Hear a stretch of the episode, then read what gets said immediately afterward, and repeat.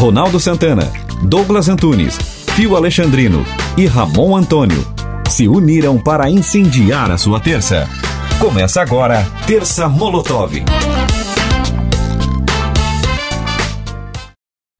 Seja muito bem-vindo, seja muito bem-vinda ao podcast da Terça Molotov. A Terça Molotov, esse nome porque é uma bomba, uma arma contra a desinformação e a ignorância, no sentido de desconhecimento. Vejam bem, é, é bom a gente deixar bem claro. Como em todas as terças-feiras, Molotov estão conosco Douglas Antunes, Ramon Antônio e Fio Alexandrino, é, com a sua, o seu tradicional protesto. Vocês não conseguem ver, que já por ser podcast, mas nós estamos gravando via aplicativo. E Fio Alexandrino botou um, um, um, um, fundo ali, e me parece que é a camada de ozônio, é isso? É o buraco da camada de ozônio. São vários buracos da camada de ozônio. Agora tu entenda como tu quiser. Opa, que é isso. E fala, fala isso, vamos falar com o prefeito de Itajaí. ozônio e buraco é com ele, né? É com ele, é com ele. Campeão. Vamos falar sério, vamos falar sério. O, o tema do podcast de hoje, do Terça Molotov, é aquilo que está terminando com o nosso ano, né? que é a Covid-19, o coronavírus. E, infelizmente, Santa Catarina está dentro dos, é, acho que são seis estados que continuam crescendo né, em termos de números. É, Santa Catarina só perde, se não me engano, um ponto de, em termos de crescimento para é, Mato Grosso do Sul e mais um outro. Eu vi, eu vi isso hoje. Mas o que, que nos interessa aqui, na realidade, é a questão da curva que não baixa, que não chega ao platô. É, o que significa isso, Douglas Antunes Schmidt? Olha, isso tem uma série de fatores, né? Eu acho que dá para colocar várias coisas e não dá para culpar uma única coisa. É, primeiramente, nós temos um país muito complexo na, na, na questão urbana. Nós temos vários bolsões de pobreza, de favelas e, e uma questão também de informalidade em trabalhos que acaba dificultando que a gente tome medidas de confinamento, como, por exemplo, a Europa, a Nova Zelândia, a Austrália, a Coreia do Sul tomaram. Mas se nós podemos é, eleger um fator que, que foi preponderante, foi sem dúvida a condução do gerenciamento que os nossos governos, a começar pelo governo federal, e eu acho que é o principal culpado, embora seguidores do governo federal tenham aquela desculpa de que isso é culpa de governadores e prefeitos, nós temos também culpa de governadores e prefeitos, e não somente de agora, também de, de, de datas pretéritas por conta de subfinanciamento da saúde, uma precarização na, dos profissionais de saúde, do, do, do, dos centros de atendimento. Mas o que o governo federal fez ao longo dessa pandemia foi, foi digno de, de ser premiado com essa cifra de 100 mil mortos que vamos alcançar agora, e aí se projeta que teremos ainda talvez mais 50 mil mortos né, até, até essa condição, até essa curva realmente deixar de ser significativa, porque até agora nós estamos vivendo um platô onde a média móvel, que é aquela média calculada ao longo das semanas, ela, ela não baixa de mil mortes por semana há, há muito tempo. E, não, baixou, nenhum outro baixou, país teve. É, baixou, baixou, agora, mas também muito próximo de mil, né? Teve 995. Se 995. É, mas, uh, assim, esse número, 995, talvez seja uma pequena baixa que na próxima já, já se eleve novamente. E nenhum outro país teve um platô tão extenso como, tão, como o Brasil está tendo. É, o, no início tivemos o governante mor da nossa nação, presidente Jair Messias Bolsonaro, negando completamente, minimizando de todas as formas e mandando seguir. Quando os estados e os municípios viram as suas condições particulares estavam uh, uh, bem afetadas e, e, poderia levar a um cenário caótico em muito pouco tempo, começaram a tomar medidas E aí houve aquela, aquele embate, o presidente da República chegou a dar entrevistas ridículas, onde ele, ele citava trechos da CLT, dizendo que é, empresários, empregadores poderiam cobrar de, de, estados e municípios por eventuais perdas econômicas. Hum. E aí a realidade é que hoje a gente tem um problema sério, somos o segundo país em número de mortos, perdemos apenas para os Estados Unidos, que lá tem um agravante é, tem um, tem uma, uma situação comum que é, que é governada por um, por um outro uh, governante ridículo, outra pessoa uh, que não deveria estar ocupando o cargo que ocupa. Há exemplo também do Reino Unido, que também é outro exemplo de, de número de casos muito alto. Só que lá o Boris Johnson acabou sendo infectado e indo, inclusive, para a UTI. Acho que ele viu de uma outra forma depois que isso tudo aconteceu. E nos Estados Unidos tem um sistema de saúde que é muito cruel, né? As pessoas preferem morrer a ter que pagar a conta do sistema de saúde depois. E, e, e aí aconteceu ao longo disso tudo outros fatores. O, o presidente comprou aquela história da hidroxicloroquina, quer dizer, comprou, comprou inclusive estoques é, dantescos da, da, da do, do princípio ativo é, fez uma propaganda em cima de, um, de, uma medicação que, pelo visto, não tem eficácia alguma, é, tentou tergiversar nas ações que deveria tomar, e aí estamos com essa curva é, nas alturas, né, que, pelo jeito, não vai baixar uh, num curto espaço de tempo. Aí não salvamos a saúde e não salvamos a economia. Mas como é que se explica? Aí eu quero a opinião do, do Phil e do, do Ramon como é que se explica que em outros estados o, o tenha baixado bastante a, a incidência da, da pandemia, da, da, da Covid-19? Porque nós temos, se não me engano, são nove estados no Brasil que já estão com índices bem baixos. Inclusive, Manaus, que teve aquele, aquele horror lá, né, enterros coletivos e tal, agora vai desativou o hospital de campanha, tem, diminuiu sensivelmente. Como é que se explica isso? Ô, Ronaldo, mas a, a, a impressão que se tem né, com relação a, a, Manaus, na realidade ao Amazonas, foi a questão da, daquela dita imunidade de rebanho. Né? É isso que eles estão defendendo o que aconteceu em Manaus. Então, teve um pico, teve um platô durante um, algumas semanas, é, num, com mortes diárias muito altas, um índice de contaminação muito alto, e, e quando se atingiu esse pico, que começou a descer, realmente é, uma grande parcela da população já tinha sido é, infectada.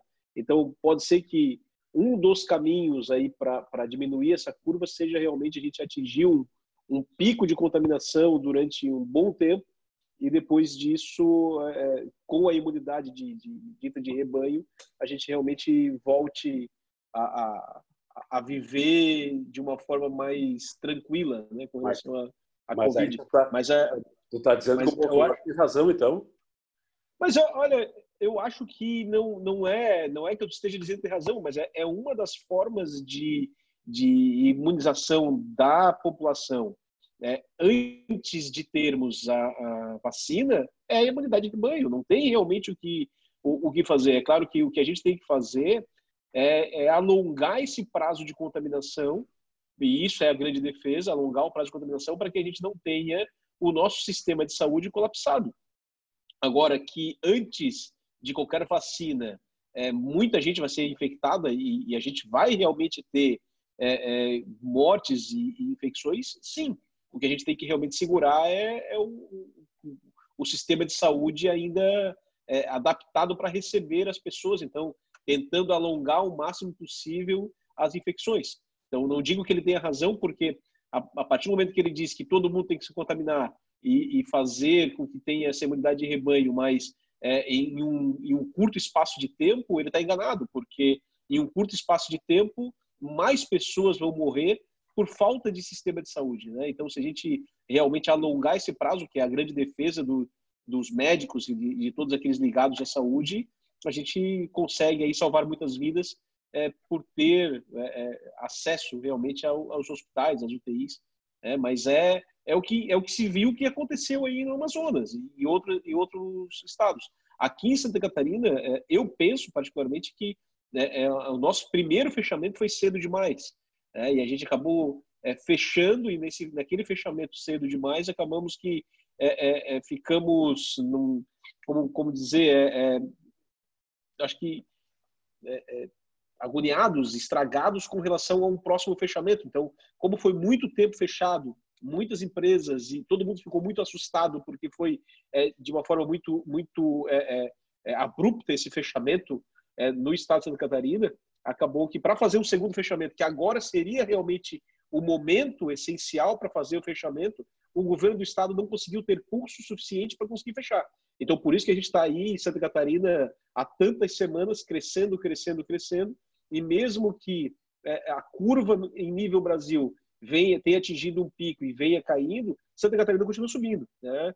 É, Mas... Então, acho que realmente foi política de, de fechamento, além da questão de, de populacional que a gente deveria ter se isolado, se distanciado, e muita gente está furando esses isolamentos e, e, e os distanciamentos, é, tem também a parcela de culpa que o governo é, em Santa Catarina fechou cedo demais, foi bom naquele momento, só que no momento agora que a gente precisa realmente fechar, a, novamente, porque a gente está num crescimento demasiado, o governo não consegue ter pulso para isso. Pois é, Phil, eu queria a tua opinião sobre isso. Ô, Ronaldo, é, é, minha opinião é, é um pouco triste porque a gente está vendo que Santa Catarina e Paraná são os últimos estados a chegar ao pico, né, porque fizeram o isolamento lá no início. Né, senão estaria, estaríamos com números de Roraima, né? E aí é fácil tu olhar uma viga torta depois da construção pronta, né? Mas se a gente parar para olhar, a gente ainda não tem vacina. Né? E se faz um isolamento lá no início para salvar o maior número de vidas possíveis. E vai que surgisse uma vacina durante esse meio tempo, vai que surgisse alguma coisa que a gente é, pudesse se imunizar de alguma forma ou, ou a cura em si aparecesse nesse meio tempo. Então a ideia era essa, né? Reduzir a curva para dar tempo para a saúde dar conta e atender e achar uma solução. Né, para esse vírus. e a gente, a gente fez certo lá no início. O problema é que a população se cansa, né? Se, se cansa de passar por isso, e aí falta dinheiro, falta emprego, falta tudo, né? Mas, mas o que Santa Catarina fez lá no início fez o certo, que foi o que os países que deram certo lá, lá fora fizeram também. Primeiro sinal fecharam tudo. E novamente eu trago aqui o exemplo da Suécia e seus países vizinhos, que são países nórdicos com cultura parecida, economia parecida, hábitos parecidos, população parecida. Né? Tu pega a Suécia, que não fez isolamento nenhum e pensou igualzinho o Jair Messias Bolsonaro em fazer um, uma contaminação de rebanho, né? e tu vê que os números que eles têm lá é exageradamente maior, né? Tu pega, tem, é, deu, eu estava acompanhando eles ali, acompanhei em maio e julho os números.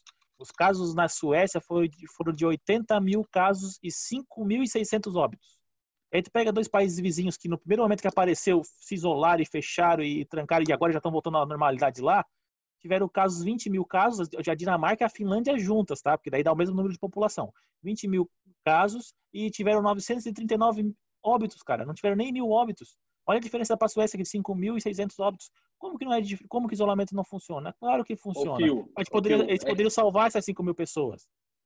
Fio, é claro que o isolamento funciona. Isso a gente não, não, isso a gente já conversou diversas vezes e a gente não e, e, não discute com relação a isso, né? Acho que todos nós aqui temos o mesmo pensamento com relação ao isolamento.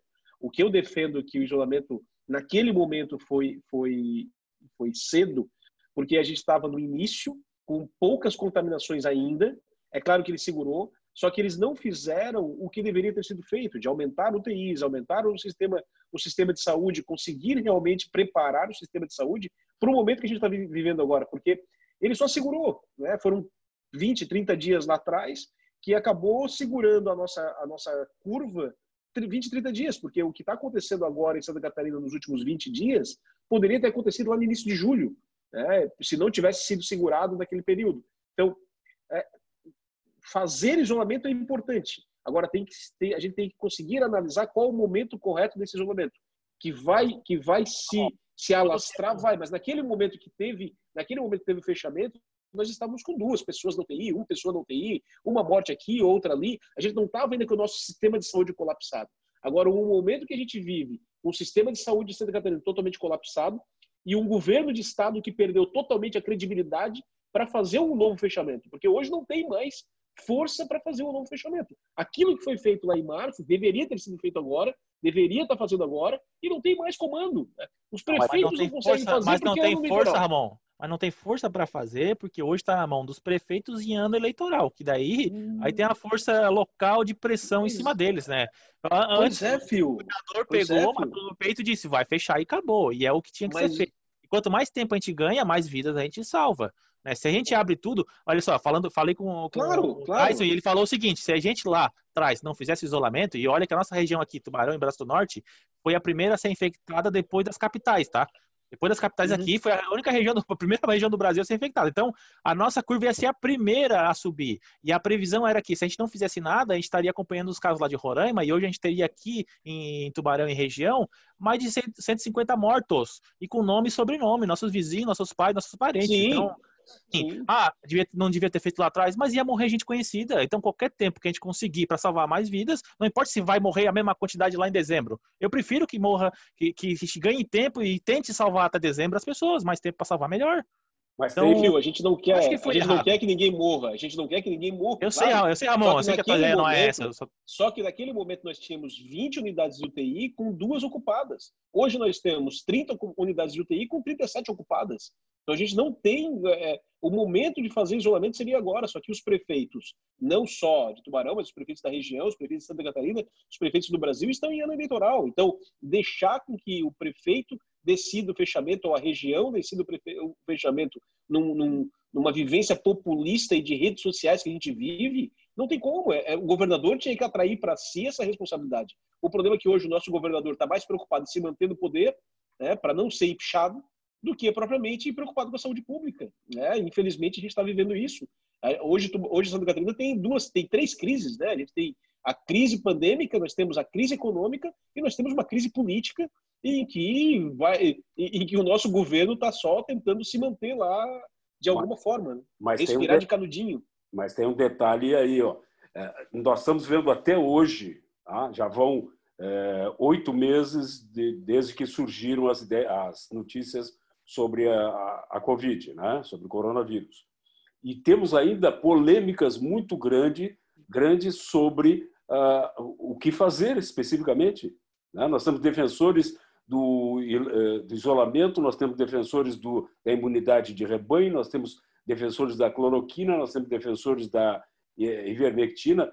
Quer dizer, é, é, é difícil lá no começo, nós estamos falando nisso, numa doença completamente desconhecida, e que até hoje não sabe bem como lidar com ela, sabe? É difícil a gente estabelecer agora algumas, é, dizer, olha, a gente deveria ter feito assim, sabe? A gente não está no, é, claro, não estou passando pano para o governador, ah. mas que é difícil é, tá? A gente tomar uma decisão dessas e, uhum. é, e faltou faltou principalmente aquela coordenação central, né, que deveria ser capitaneada pelo pelo capitão. Sim. Na verdade, o capitão é uma farsa. E, e aí, assim, uh, uh, concorre isso tudo a, a falta de amparo ao setor econômico, ao setor produtivo. O governo ficou muito mais uh, preocupado em garantir que os, o sistema financeiro não tivesse risco, e aí soltou rios de dinheiro para os bancos, liberou ali através de, de, de medidas como depósito compulsório e tudo mais, alguns recursos do Tesouro, e esse dinheiro não chegou na ponta. Os bancos estão segurando esse dinheiro justamente para fazer valer mais a, a remuneração que eles teriam.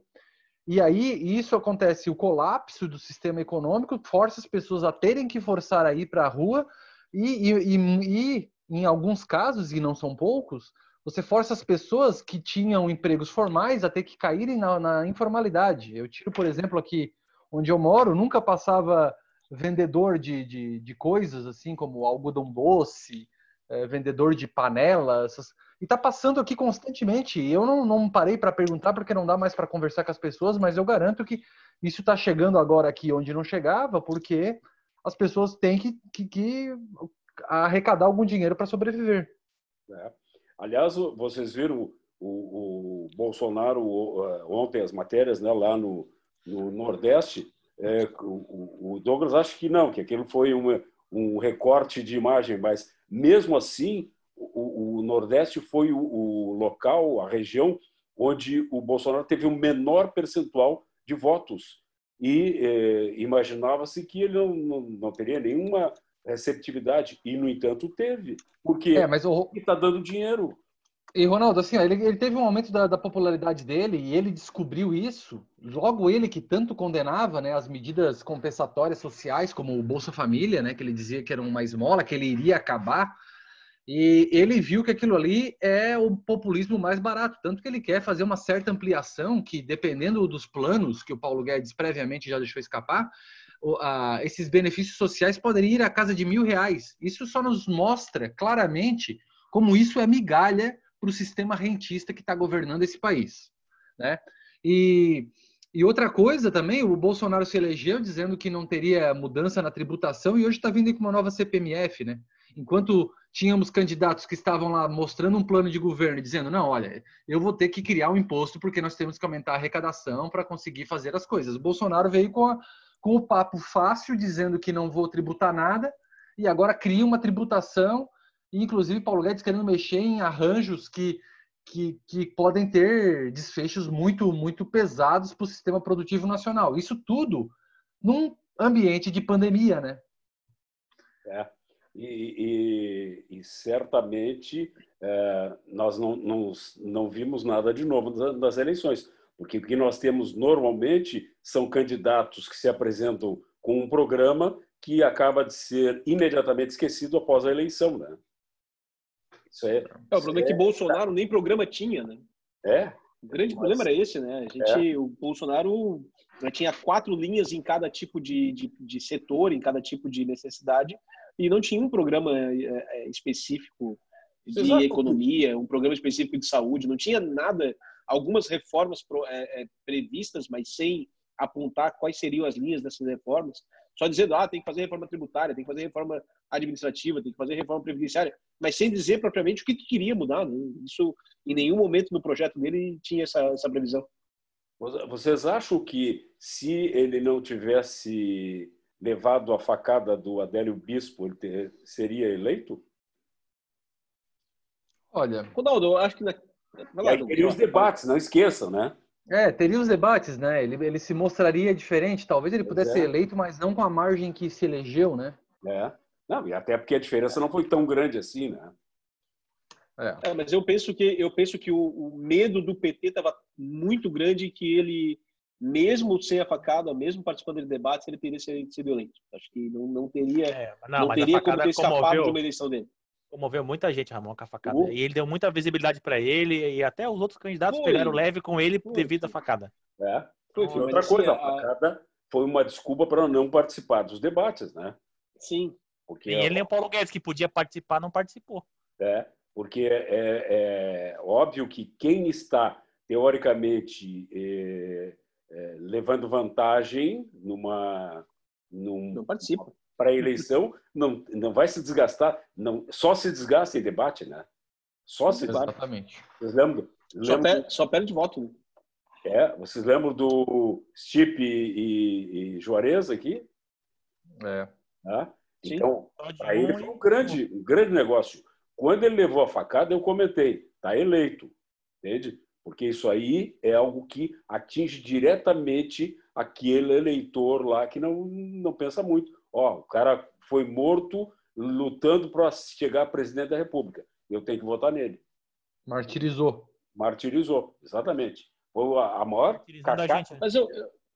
Fala. É, eu acho que eu acho que ele ganhou muito mais voto pelo, por não participar dos debates do que propriamente pela facada. Acho que a facada é claro que comoveu, mas o não participar dos debates eu acho que é, é, foi muito mais favorável. Ele teria sido eleito mesmo participando dos debates, mas é, é acho que a não participação dele acabou atraindo a possibilidade de mais votos de pessoas é, que, que, pensam intelectualmente é, pensantes realmente na, na, no cenário nacional que acabaram votando nele porque não conheciam profundamente as ideias dele por falta de debate. E, e, e certamente, né? É, o, o, uma das outras razões foi o PT ter chegado ao segundo turno, né? tinha hum. todo um movimento anti-PT no país, com toda certeza. Sim, sim. E daí Como a gente agora está com um presidente, é, pra gente um presidente inepto que não consegue, um presidente inepto que não consegue comandar uma pandemia. É. Para a gente encerrar, é, vocês veem com um olhar positivo ou negativo a evolução ou involução da pandemia aqui em Santa Catarina? Vai, Ramon. Ronaldo, eu penso que vai continuar esse crescimento durante algum tempo ainda. Né? Ainda mais os prefeitos estão reticentes em, em, em fechar, em ter medidas restritivas e a população aí é, a gente vê tanta gente tomando preventivamente ivermectina e outras porcariadas todas, é, como se, se essa prevenção adiantasse para não para não contaminação, né? Então a gente tem muita gente fazendo isso. Agora o, o, o prefeito aí de Itajaí falando de um outro medicamento, o ozônio, né? E, e então a gente está mal arranjado e tudo tende. Um povo que se diz tão educado como o catarinense acaba sendo aí um, um platô mais longo que a gente tem aí da, da dessa, dessa, desse, dessa, desse aumento, né? Desse, dessa pandemia. Phil? Com a quantidade de desinformação que nós temos e com o nosso estado que tem grande, grande números de eleitores, né, de onde vem essa desinformação, realmente é complicado tu conseguir o comportamento que se espera dessas pessoas, né? Porque a gente pega, é, de um lado é o Osmar Terra, outro lado é o Jair Bolsonaro, outro lado é o prefeito lá de Itajaí querendo é, nem, não tenho palavras para falar o que ele quer é, fazer com a turma no, no orifício corrugado. Uhum. É, todo mundo tomar no ozônio, né? Uhum. a, gente tem, a gente tem essa cloroquina aí que não sai da cabeça deles, já foi mais que comprovado que ela não funciona e é até perigosa para questão cardíaca, né? E, tá aí. e aí eles ficam insistindo nessa desinformação, nessa mentirada, nessa rede, essa rede de desinformação que foi criada na internet, altamente sofisticada, né? E para trabalhar para o mal e a favor do vírus. Então, realmente, nosso estado está sentindo isso agora é, duramente a realidade que é o peso da desinformação e do, de quando nossos líderes é, realmente não jogam a favor da ciência, são negacionistas, tanto de ciência quanto história. É verdade. Douglas? Olha, eu também corroboro com, o que falam aí meus colegas. Essa situação vai longe e a gente só espero que a gente não tenha que lamentar muito mais, né? E mais, embora já tenha muita gente que já esteja lamentando é, verdadeiros colapsos da vida que levavam antes. Né? É verdade. Muito bom, chegamos ao final do podcast Terça Molotov. Uh, Ramon, o, o Phil e Douglas, obrigado pela participação. Muito obrigado a você que acessou o nosso podcast. Semana que vem estamos de volta com outro assunto importante para a sociedade. Abraço, até lá. Você ouviu o podcast Terça Molotov. Apresentação de Ronaldo Santana. Participações de Douglas Antunes, Fio Alexandrino e Ramon Antônio. Na técnica Luan Delfino. Produção de Reginaldo Osnildo.